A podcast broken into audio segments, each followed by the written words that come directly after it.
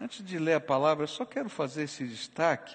A gente recebeu aqui esse presente na hora do ofertório, esse relógio, e um relógio caro, um valor aí de cerca de R$ 1.800, mas o que me chamou a atenção é que a esposa do senhor que doou o relógio é membro da nossa igreja. Ele não é. E aqui no culto decidiu doar o relógio dele. Louvado seja Deus, obrigado pela sua contribuição, que Deus abençoe a sua vida, pelo seu carinho, por estar conosco aqui nessa, desse desafio de fé. Muito obrigado. Queria que você abrisse a sua Bíblia no livro de Efésios, capítulo 2, versículos 19 a 22.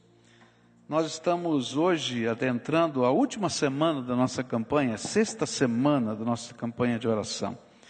E durante essa sexta semana você vai aprender que celebrar a Deus, celebrar a vida na presença de Deus, é desfrutar da bênção de pertencer à igreja de nosso Senhor Jesus Cristo.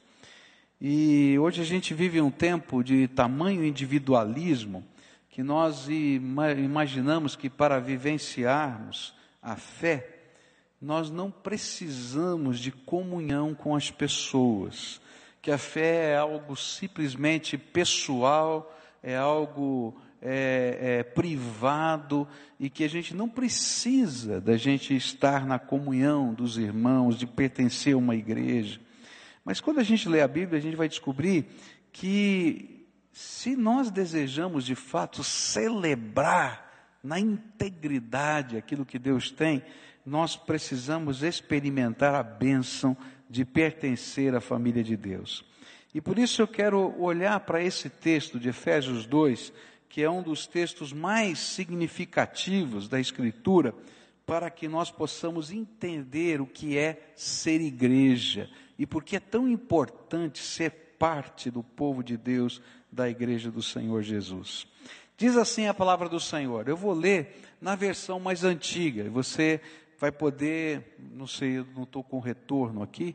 Tem um retorno, mas está escondido aqui. Aí, tá? Aí você pode ver na versão. Você vai acompanhar a minha leitura, mas você vai poder ver também a versão na linguagem de hoje. Diz assim: Assim, pois, não sois mais estrangeiros, nem forasteiros, antes sois concidadãos dos santos e membros da família de Deus, edificados sobre o fundamento dos apóstolos e dos profetas, sendo o próprio Cristo Jesus a principal pedra da esquina, no qual todo o edifício bem ajustado cresce para templo santo no Senhor no qual também vós justamente, juntamente sois edificados para a morada de Deus no Espírito. É interessante que o apóstolo Paulo, no livro de Efésios, ele tenta ajudar a igreja a entender as principais doutrinas da fé. E ele começa no capítulo 1, mostrando como funciona a nossa jornada espiritual. E no capítulo 1 ele vai dizer para a gente que nós fomos alcançados por uma graça que já lidava conosco antes do mundo existir. E aí a gente foi eleito, a gente foi trabalhado pela graça de Deus. Depois ele fala para a gente como isso se dá dentro da nossa vida. Então ele vai dizer que a gente ouve a palavra da verdade, crê na mensagem do Evangelho, é selado pelo Espírito Santo da promessa, mas não para aí a obra de Deus e ele começa a rogar a Deus que dê a a, aos crentes daquela igreja a capacidade, a revelação da grandeza de Deus, do poder de Deus, das das coisas que a gente não pode nem imaginar que Deus faz, como a gente ouviu aqui hoje nesse testemunho, nesses testemunhos. Depois do capítulo 2, ele fala de onde e como nós fomos salvos, quem nós éramos. Nós estávamos perdidos, mortos dos nossos pecados, segundo, vivíamos segundo o príncipe das trevas que guia esse mundo, não tínhamos nada com Deus e Deus, na sua infinita misericórdia, vai lá e nos resgata. Depois, ele vai ainda dizer no capítulo 2 que tanto os judeus como os gentios se tornam igreja. Paulo tinha a, ideia de que, como parte integrante dessa fé pessoal, dessa fé que é trabalhada por Deus antes do mundo ser criado, esta comunhão dos santos faz parte desta, dessa proposta de Deus, desse projeto de Deus, desse alvo de Deus. E agora ele tenta nos mostrar, através de algumas imagens, de figuras de linguagem, o que significa ser igreja do Senhor Jesus Cristo. Nosso objetivo é tentar entender algumas destas imagens. E hoje de manhã eu quero começar falando sobre a primeira delas, o povo de Deus, que vai estar nos versículos 19, no versículo 19 do nosso texto, que diz assim: Assim, pois, não sois mais estrangeiros, nem forasteiros, antes sois concidadãos dos santos e membros da família de Deus na linguagem de hoje diz assim: portanto, vocês, os não-judeus, não são mais estrangeiros nem visitantes. Agora vocês são cidadãos que pertencem ao povo de Deus e são membros da família dele. Esse é o tema de todos os versículos de 11 até 19. Povo de Deus é o tema desses versículos. E ser povo de Deus tinha uma história. Deus sempre desejou ter um povo seu. É interessante, você vai ler a Bíblia, Deus sempre quis ter um povo dele. Interessante, Deus é todo poderoso, infinito, habita nos céus, mas ele deseja ter um povo dele. E que ele sonhava, qual era o projeto de Deus em ter um povo dele? Era um povo que pudesse assimilar o seu caráter. Um povo que pudesse receber a sua palavra. Um povo que pudesse gozar das suas promessas. Um povo com quem ele pudesse firmar pactos.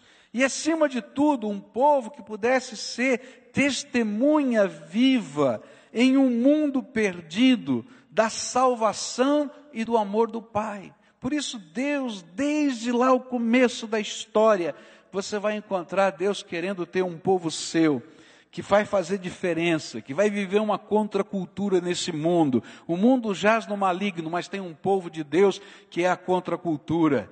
O mundo está perdido, mas tem um povo de Deus que é sal da terra e luz do mundo. O mundo está cheio de, de quebras morais de valores, mas tem um povo que está dizendo: vale a pena viver uma verdade, porque tudo que quebra essa verdade é destruição e angústia para nós mesmos. Deus sempre quis ter um povo. Por isso, lá no passado, no Velho Testamento, ele escolheu Israel. E Israel foi chamado por Deus para ser esse povo, para ser o berço dos profetas, os guardadores da palavra de Deus. Se nós temos o Velho Testamento hoje, é porque eles guardaram a palavra de Deus. E é incrível como eles tiveram o cuidado de guardar a palavra de Deus. Eles tinham um sistema para que a palavra de Deus pudesse ser preservada incrível. Um sistema de códigos, que chamava-se o sistema massorético. Então tem uma coluna no texto, um manuscrito, uma coluna do lado direito, uma coluna embaixo. Eles somavam, cada valor da letra hebraica tinha um valor numérico. E eles somavam e tinha que dar esse número que estava aqui. Se tivesse uma letra errada, tá? Não batia esse número aqui. E para, se houvesse aí algum problema aí de que desse um número certo, eles faziam a mesma coisa no inverso, nas colunas, e tinha que bater o número. E se os números não batessem, eles não corrigiam, eles queimavam o original e dizia: chega, isso aqui não pode ser mandado para frente, senão vai trocar a palavra de Deus. E quando alguém vinha trazendo um pedaço da Bíblia que estava lá rasgado, rolo que estava rasgado, e ele trocava por um novo, o escriba dava um novo para ele, mas ele tinha que entregar o velho, e o velho era queimado para que os pedacinhos não fossem completados por alguém de forma errada. Tanto era o cuidado, tanto é assim que quando descobriram os textos do Mar Morto, tá? cerca de mil anos, o texto mais antigo que nós tínhamos era de 900 anos de Cristo, depois de Cristo, e esse do Mar Morto era de 100 antes de Cristo, quase mil anos de diferença, eles puderam atestar a veracidade do Velho Testamento por causa desse sistema maçorético. Alguém, alguns dizem assim: como é que você pode ter certeza que a Bíblia é a palavra de Deus? Porque faz parte da inspiração de Deus o cuidado em preservar a sua palavra. Está entendendo? Deus queria um povo que preservasse a sua palavra, que guardasse essa palavra. Por isso ele escolheu Israel. Mas havia um outro propósito de Deus para Israel, que era que Israel se tornasse o povo missionário de Deus nesta terra. E a visão de Deus em ter um povo seu na terra nunca foi uma visão geopolítica. Ele não queria o povo que mora ah, no estado do Amapá, no Brasil, ou lá no Oriente Médio. Ele queria um povo que pudesse experimentar os valores do reino de Deus. Por isso, Paulo usa esses versículos para nos dizer que em Jesus, tanto os judeus, que antes se consideravam o povo geopolítico de Deus, quanto os gentios, que como pagãos e ignorantes das promessas, da vontade de Deus, estavam sem esperança no mundo, o Senhor Jesus fazia deles um só povo, o povo missionário de Deus nesta terra, a igreja do Senhor Jesus Cristo. Quem é o povo de Deus? Quem é o povo de Deus? Quem é o povo de Deus? Eu sou o povo de Deus. Você é povo de Deus?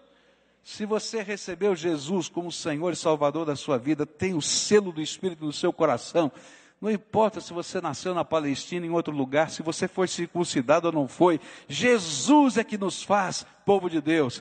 E o selo é o selo do Espírito Santo de Deus na nossa vida.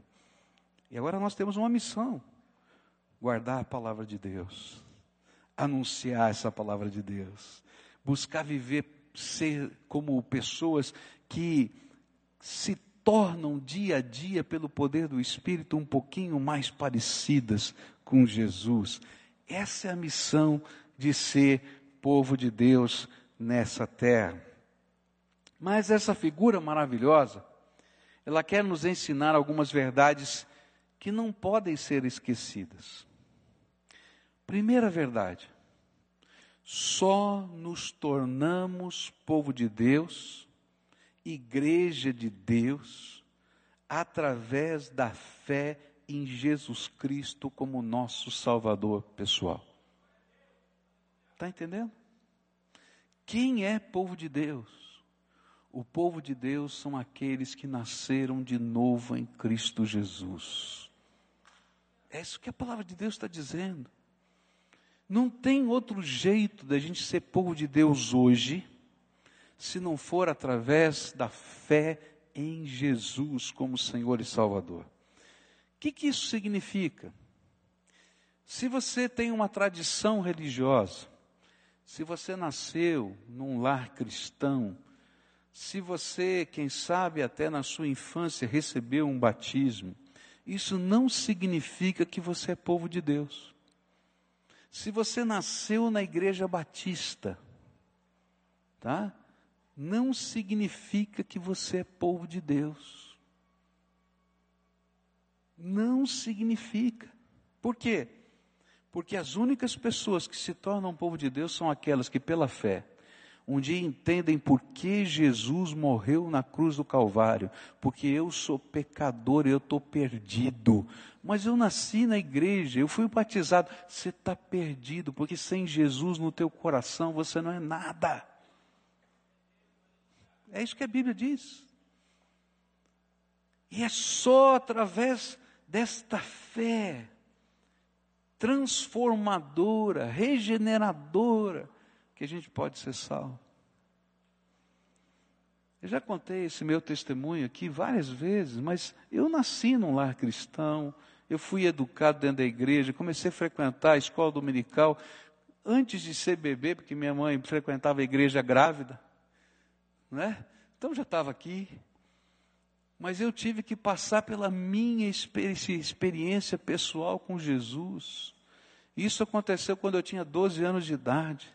E quando pela primeira vez eu entendi que Deus podia falar comigo e que eu podia ter um relacionamento pessoal com Ele.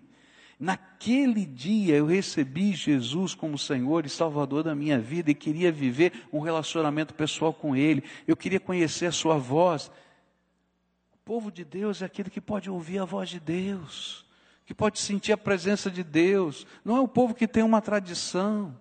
Por isso só pode fazer parte do povo de Deus aquele que, pela fé, recebe Jesus como Senhor e Salvador. Porque ser povo de Deus não é questão de raça, não é uma hereditariedade genética. Não, é fé. Ser povo de Deus não é pertencer ou nascer num lar cristão ou conhecer alguns versículos da Bíblia. Ser povo de Deus não é uma questão política, como às vezes a gente vê hoje no islamismo ou até às vezes no judaísmo, como isso se torna uma questão política e não tantas vezes uma questão de fé. Só Jesus faz com que nós nos tornemos povo de Deus. É quando ele entra no nosso coração e faz diferença na nossa vida. Mas ser povo de Deus envolve compromisso. E essa é a segunda coisa que eu queria deixar com você. A Bíblia vai dizer nesse texto que a igreja, o povo de Deus, não é lugar de estrangeiros. Ou alguém que reside num lugar, mas não é cidadão. A igreja não é formada de frequentadores. Está entendendo? Quem é o estrangeiro? É aquele que não é da terra, tá certo? Mas que mora aqui. E a gente logo vai perceber, por exemplo, vai vir a Copa do Mundo, não é? É fácil você descobrir quem é estrangeiro. Por exemplo, meu filho é casado com uma moça paraguaia e o sogro dele é argentino. Está vindo a Copa do Mundo. Então a conversa é assim: jogo do Brasil, eu assisto, né, se der Brasil e Argentina, eu assisto sozinho em casa. Porque eu não vou conseguir assistir o jogo Brasil e Argentina na casa do meu sogro. E nem eles vão conseguir assistir na nossa casa. Por quê? Porque são estrangeiros. Mas eles moram aqui no Brasil. Mas continuam sendo estrangeiros. O que a palavra de Deus está dizendo é que para ser povo de Deus eu tenho que nascer de novo em Cristo Jesus, mas isso não é uma experiência que não envolva compromisso. Uma das grandes armas de Satanás nos dias de hoje é dizer que a fé não precisa de compromisso, que a fé é uma coisa pessoal que a fé é uma coisa privada, que a fé é uma coisa que você faz e acontece dentro do seu quarto. Em parte é verdade, mas em parte é mentira, porque a fé envolve a você ser parte do povo de Deus e estar tá comprometido com esse povo de Deus e se sentir alegre com o povo de Deus e de vestir a camisa do povo de Deus. Na Copa do Mundo eu vou vestir uma camisa amarelinha bonita, pode ter certeza. E eu acho que você também vai. Não é verdade? E se alguém reclamar da minha camisa? Ah, eu estou ficando bravo já. Não é verdade? Por quê? Esse é meu povo. Essa é minha terra. Por isso a igreja não é feita de frequentadores, é feita de membros. De gente que diz: Eu faço parte. Eu não tenho vergonha de fazer parte. Eu assumo o meu compromisso com Deus mas não me envergonho do Evangelho diante das pessoas. Tem muita gente que não faz parte da igreja do Senhor Jesus Cristo porque eles assumem um compromisso com Deus, mas não querem assumir um compromisso com os irmãos. E às vezes não querem revelar o seu compromisso com Deus diante das pessoas. Mas a Bíblia diz que a igreja não é feita de estrangeiros. Ela é feita alemão, vai torcer pela Alemanha, vai fazer o quê? vai torcer, mas eu vou torcer pelo Brasil. Né? É diferente. Graças a Deus que a nossa pátria é celestial. E eu não sei como é que vai ser o futebol do céu. Ah, vamos ver. O estrangeiro é esse residente que não é cidadão. Agora é interessante que a palavra na língua grega para estrangeiro também é usada para mercenário. Alguém que defende uma causa por interesse e não pelo vínculo do amor pátrio. E há muita gente que às vezes está na igreja por causa do interesse eu estou aqui por causa de uma campanha de oração, eu estou aqui por causa de um milagre, eu estou aqui, e não entender o que eu preciso ser povo de Deus. Deus é tão bom que Ele derrama graça. Ele derrama graça.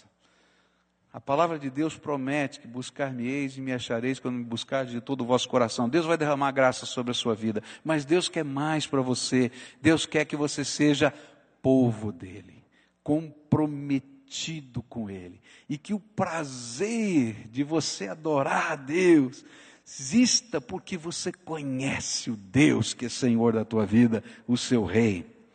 Agora a Bíblia diz também que a igreja não é lugar para forasteiro. O que, que é forasteiro? Talvez a melhor palavra para descrever a figura aqui é turista.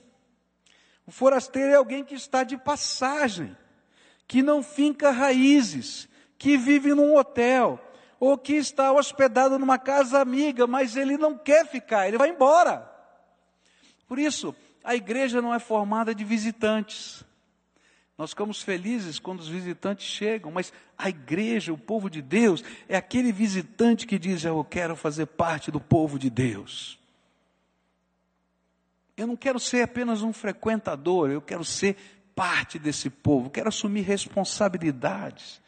Eu quero proclamar a verdade de Deus. Eu quero servir num ministério.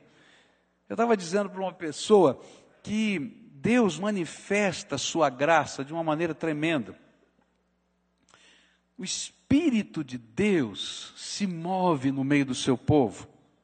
E há várias maneiras de Deus usar as nossas vidas. Ele primeiro toca o nosso coração e a gente vai experimentar comunhão com Ele. A gente vai receber graça de Deus para entender a palavra de Deus, é algo do coração e da alma da gente. Mas não para aí, gente, sabe? A graça de Deus continua. Deus derrama dons espirituais para as pessoas. Ele capacita com seu espírito. E a gente recebe esses dons. Aleluia, graças a Deus. A palavra de Deus diz que ele move o seu povo em diferentes operações, lá em 1 Coríntios, capítulo 12, ele fala isso. Essas operações são energias, são movimentos do Espírito Santo. Ele diz para você: liga para Fulano, e você liga na hora certa, tá certo? E diz: olha, foi Deus que mandou. E toca o seu coração: olha, vai lá e faz isso. E você vai lá e diz assim: olha, foi Deus que te mandou. E foi mesmo, são os movimentos do Espírito. Mas tem uma coisa que você não pode fazer sozinho os ministérios. Os ministérios são serviços no corpo. E Deus nunca vai dar todos os dons do Espírito para uma única pessoa, porque senão ela seria o corpo todo. Ele vai dar dons diferentes para que você tenha que depender uns dos outros. E para poder realizar aquela missão de Deus, você vai precisar estar trabalhando num grupo de pessoas. E sempre vai haver um tipo de crente incompleto quando ele não faz parte de um ministério na vida da igreja. Quando ele não se compromete com a igreja e com o serviço no reino dentro desse corpo. Por isso, não é lugar para forasteiro. Estou de passagem. Não dá para a gente ser visitante, ou ser forasteiro, ou ser turista. Eu tenho que ser povo de Deus. E como povo de Deus, nós temos uma nova identidade e uma nova missão. Cristo, aquele que nos evangelizou paz, ele nos envia para fazermos outros se tornarem povo, tanto aqueles que estão longe fisicamente ou espiritualmente de nós, quanto aqueles que estão perto fisicamente ou espiritualmente de nós. Por quê? Porque a vontade de Deus é que todas as pessoas possam ser abençoadas pela Sua presença, pela Sua palavra, pelo Seu poder e pela Sua graça. Ser povo de Deus, pertencer a esse povo de Deus, é um grande privilégio. mas um privilégio que demanda responsabilidade. Ser parte da igreja é oficializar as credenciais do que de fato somos, um povo. Ser povo de Deus é o desafio de Jesus para a minha vida e para a sua vida. Eu não quero ser um forasteiro. Eu não quero ser um turista. Eu não quero ser um estrangeiro. Eu quero fazer parte. E eu só posso fazer parte se Jesus entrar no meu coração e eu puder sentir a presença dele. A gente está construindo um templo aqui. Eu quero que ele seja o mais bonito de todos. Não sei se vai ser, mas ele eu quero. Eu gostaria que fosse o mais bonito de todos. Não é por uma questão de orgulho. É porque o dono desse lugar é Deus. Agora, eu quero dizer para você que eu tenho plena consciência que esse templo não pode conter a grandeza de Deus. Que esse templo não tem sentido se o Espírito Santo não se manifestar aqui. E eu quero dizer para você que o templo mais precioso, mais bonito, mais especial da face da terra, porque há um templo, a morada celestial em Jerusalém celestial, que é o céu, que um dia nós vamos partilhar dele. E não vai ter igual. Mas na terra, lugar mais bonito, mais especial, mais incrível para Deus é o seu coração e o meu. Por isso, para ser povo de Deus, a gente tem que limpar o templo que está sujo e trancado dentro da gente e dizer: Jesus, de hoje em diante o Senhor é o dono da minha vida. E aí ele entra no nosso coração e começa uma jornada. Mas a jornada não para só quando ele entra no coração, porque ele vai começar a mexer na nossa vida. Porque a sujeira que estava dentro do coração, ela também está do lado de fora. E ele vai dizer: vamos mudar isso, vamos mudar aquilo, vamos mudar aquilo outro. E isso vai ser um processo na nossa vida, que vai levar a vida inteira onde Jesus vai transformando a nossa vida dia após dia. E aquela beleza de dentro tem que ficar aparente do lado de fora. Mas isso não vai acontecer só no coração. Isso vai acontecer quando a gente começar a olhar para as pessoas e perceber a beleza de Deus e a graça de Jesus na vida delas. Eu quero dizer para você que a igreja não é o lugar dos perfeitos. Eu vou usar uma palavra forte aqui, tá? Eu vou usar uma palavra forte. Você é, e eu também sou, um desgraçado pecador. Está ouvindo o que eu estou falando? Porque a Bíblia diz exatamente isso. Mas eu fui alcançado pela misericórdia e pela graça de Deus. Por isso Deus perdoou os meus pecados na cruz por Jesus, e Ele mora no meu coração, e eu que era um desgraçado pecador, fui renovado, estou sendo transformado a cada dia.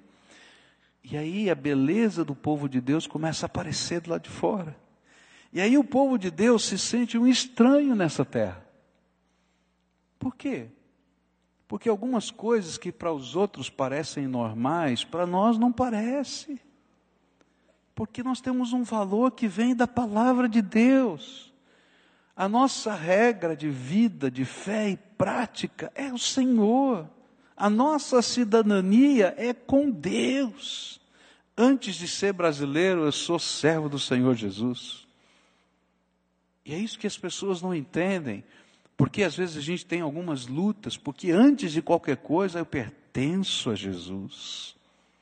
E aí eu preciso olhar ao meu redor e descobrir quem são os meus irmãos, o povo de Deus, e fazer parte da família de Deus, do povo de Deus, da igreja do Senhor, dessa nação santa separada por Deus. Agora, nação santa por causa de Jesus, porque aqui continua tendo pecadores. Você não peca mais?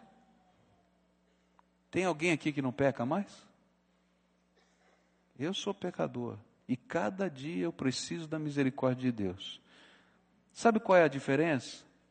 é que antes, quando eu me sujava, como porco que não dá bola, você dá banho no porco, passa perfume, tudo, põe fitinha, você deixa ele sujar, ele não está nem aí com isso. Faz parte da natureza dele, ele não está nem aí.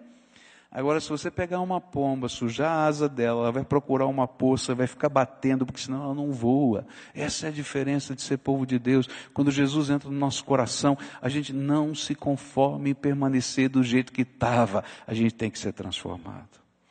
Nessa manhã, eu queria orar com algumas pessoas. E a oração vai ter dois momentos aqui. Eu vou convidar pessoas para virem aqui à frente pela fé. O primeiro momento é se você ainda não recebeu Jesus no seu coração. Eu não estou falando que Jesus não está com você. Eu não estou falando que Jesus nunca esteve do seu lado. Eu não estou falando que Jesus nunca amou você. Eu estou falando que você nunca convidou Jesus para ser o dono da tua vida. Você nunca abriu a porta do teu coração e disse: Jesus, de hoje em diante, o Senhor vai ter que entrar aqui e me ajudar a fazer a limpeza que precisa ser feita. Eu quero pertencer ao teu povo, mas eu preciso nascer no Espírito. O Senhor tem que colocar o teu Espírito Santo aqui. Então eu vou começar convidando essas pessoas. Se você quer receber Jesus como Senhor da sua vida, pertencer ao povo de Deus, porque o único jeito de pertencer ao povo de Deus é Jesus entrando no coração. Não importa a tradição, não importa o lugar, o que importa é Jesus aí dentro da sua vida. Então agora, eu queria convidar você a deixar o seu lugar, vir aqui à frente para a gente orar junto. E eu sempre repito isso, por que, que eu chamo? Não é porque esse lugar é poderoso, não é porque o pastor tem poder, não. É porque se você não é capaz de ouvir a voz de Deus num templo e obedecer, você não vai ouvir lá fora. Isso é para você saber. Você quer mesmo? Então vem, levanta do teu lugar agora e vem para cá, em nome de Jesus. Eu quero orar por você, dizendo: Ó, Senhor, entra aí, coloca o teu selo, coloca a tua marca de propriedade sobre essa vida, abençoa. Então, se o Espírito Santo está falando com você, vai saindo do teu lugar agora. Se você está lá na galeria, desce a escada. Se você está junto com a sua família, chama a família para vir junto e vem para cá. Eu quero orar com você. Quem é que Deus está falando agora? Vem. Pode vir, em nome de Jesus. Quem mais o Espírito Santo está falando? Deus está falando com você, sou eu. O Espírito Santo está falando comigo, está falando com você, está tocando o seu coração para nascer de novo, para ter o selo do Espírito na sua vida. Jesus entra no meu coração. O Senhor vai sair do meu lado e vai passar a entrar aqui dentro e guiar a minha vida. Chega para cá, querido. Isso. Chega para cá. Eu queria pedir que os pastores já venham aqui para receber esses irmãos aqui, queridos, abraçá-los, acolhê-los aqui, tá? Vem, se o Espírito de Deus está falando com você, vem para cá. Não se acanha, não. Pede licença e vem. É Deus que quer abençoar a vida da gente, tá? Isso. Chega pertinho aqui, desses, mais para cá, isso, tá? Agora, tem gente que é visitante há muito tempo. Muito tempo. Quanto tempo você é visitante? O povo de Deus não é feito de visitante. O povo de Deus é feito de membros. De gente que diz: Eu faço parte desse povo.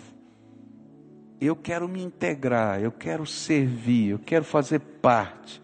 Eu quero colocar os meus dons e talentos à disposição do Rei, que é Jesus. Se você é essa pessoa, vem para frente também. Eu queria te acolher aqui eu quero me tornar parte dessa igreja, eu quero fazer parte desse povo. Eu quero realmente que Jesus, que já está no meu coração, porque eu já fiz essa oração, agora me, me ajude a subir mais um degrau. Eu quero me comprometer. Tem mais alguém lá em cima? Tem gente que o Espírito Santo está falando? Vem para cá. Compromisso com o Senhor. Tiver alguém que está afastado da igreja, muito tempo muito tempo afastado, você virou turista. Hoje você apareceu. O Senhor está falando: chega, volta, volta. Se você é essa pessoa, vem para cá, eu quero orar com você. Eu quero fazer parte. Eu quero fazer parte, Senhor. Eu quero fazer parte. Que o Senhor me ajude, que o Senhor me dê graça. Ah, mas, pastor, tem um monte de história que o Senhor não conhece. Eu não, não conheço, não, mas Deus sabe e quer fazer coisas tremendas, tremendas na sua vida. E se você já o conhece, você sabe que ele é poderoso para fazer coisas tremendas na sua vida. Então venha para cá, quero orar com você. E a gente vai dedicar essas vidas ao Senhor. Tá bom? E eu vou depois orientar como é que vocês vão fazer, tá bom? Vamos chegar junto aqui. Tem gente chegando, eu quero orar com você. Todo o povo de Deus de pé agora, fica de pé. E nós vamos abençoar e acolher essa gente, tá? Os que vieram aqui para receber Jesus como Senhor e Salvador da sua vida. Tem uma oração que eu não posso fazer, tá?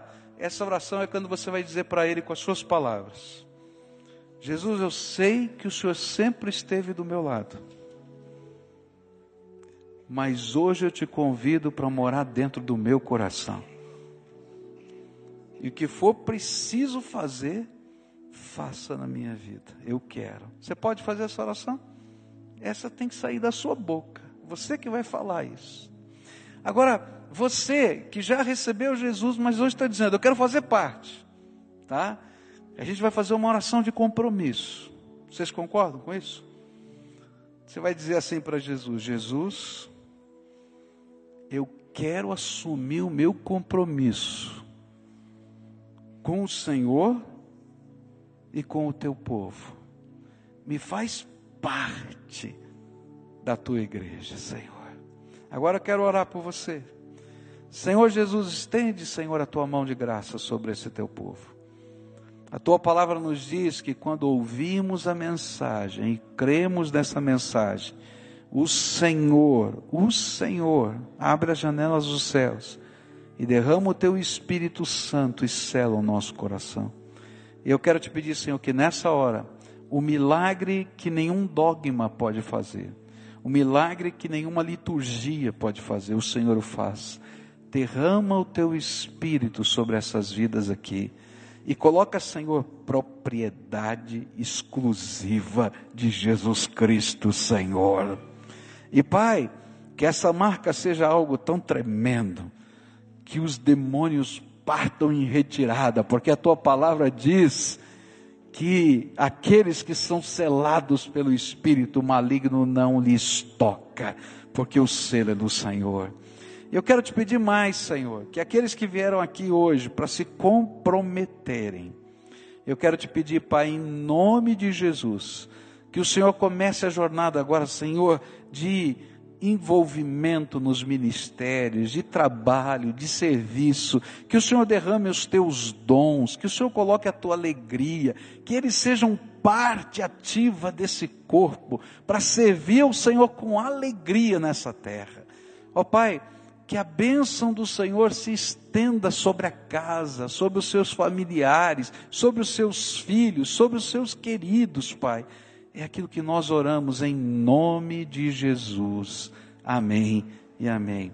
Quero dar algumas dicas para vocês, tá? E a gente já vai encerrar cantando. Primeira dica: você tem um encontro marcado com Jesus, todo dia. A palavra de Deus diz para você entrar no teu quarto, fechar a porta do teu quarto e falar com Ele. Eu não sei se é o quarto, se é outro lugar, um lugar que você tenha privacidade, tá? Marca um encontro todo dia com Jesus, todo dia, todo dia. Separa um horário, tá? No começo, não coloca muito tempo que você não vai conseguir, porque você nem sabe o que vai falar com ele. Não é verdade o que eu estou falando? Então vou, vou estipular um tempo aqui só para a gente didaticamente trabalhar. Coloca 15 minutos. É muito tempo? É, é, é, é para começar. O que, que você vai fazer nesse tempo? Primeira coisa, você vai falar com ele. Você vai abrir o teu coração, como você fala com um amigo. Abre o teu coração para ele. Depois, você vai pedir para ele falar com você. E você vai abrir a Bíblia, deixar o Espírito Santo falar com você. Quando você começar a ler a Bíblia, vou dar uma dica. Começa pelo Evangelho de Marcos. Você vai perguntar por quê? Eu vou responder, é o menor. Tá? E vai te dar uma visão panorâmica de quem é Jesus, o que ele falou, o que, que ele ensinou. Você terminou de ler o Evangelho de Marcos? Vai para o livro de Atos dos Apóstolos. Por quê? É a continuação da história. Tá? Nós temos quatro evangelhos, a história é contada sobre quatro perspectivas diferentes. Se você ler todos os evangelhos, você vai está repetindo a história. Para uma primeira leitura, a gente fica meio assim, sem jeito. Vai para o livro de Atos. Depois vai lendo até o final do Novo Testamento. Depois é que você vai ler o Velho. Por que, que eu tenho que ler o Velho depois? O Velho tem profecias sobre coisas que iam acontecer no futuro, que aconteceram no Novo. Então, se a gente lê primeiro o Velho, eu não entendo. Mas se eu leio o que aconteceu naquela profecia e depois leio o velho, ah, olha só, isso aqui estava sendo dito lá, aconteceu, fica mais fácil, tá? Então, essa é a tua jornada com Jesus, tá? Você vai todo dia. Você vai procurar algum lugar aqui dessa igreja para crescer junto. Alguém vai te ajudar nessa jornada espiritual. É mais poderoso que você? Não, é só um irmão mais velho que já passou por essa jornada, que vai acompanhar você, tá? Então, quem está fazendo essa oração de recebimento, é importante que alguém acompanhe. Você vai ter dúvidas, vai ter perguntas, vai vir um monte de coisa. Então alguém vai te dizer: olha, essa tua pergunta, a resposta está nesse lugar da Bíblia. Você vai lá, ah, que legal, descobri, tá? E a gente vai caminhando junto. Quem está dizendo, eu quero fazer parte, tá? Nós vamos tomar alguns passos bem práticos disso. Onde é que está o pastor Gerson aqui? Está aqui, bem aqui, bem aqui na frente. Pastor Gerson, esse carequinho aqui bonito, tá? Então, pastor Gerson vai ficar lá na saída no, no, no stand da integração. Tem stand lá ainda? Tem? Tem certeza que tem? E esse povo vai procurar o senhor lá agora, tá? E aí o senhor vai ensinar os próximos passos para você se tornar membro da igreja, tá certo? Combinado assim? Tá? Então agora dá a mão para quem está perto de você e a gente vai celebrar. Olha para quem está perto de você e diz assim: Eu e você somos povo de Deus. Fala aí. Povo de Deus.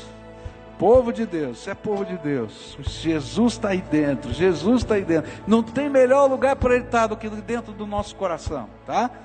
Tem alguns pastores aqui quando a gente terminar de cantar, se você quiser uma oração específica, procura um desses pastores, eles vão orar por você. E quando terminar a música, o culto acabou, tá combinado assim? E hoje à noite eu vou continuar falando sobre o que é igreja. Vou continuar esse texto. Se você puder estar conosco hoje à noite, venha.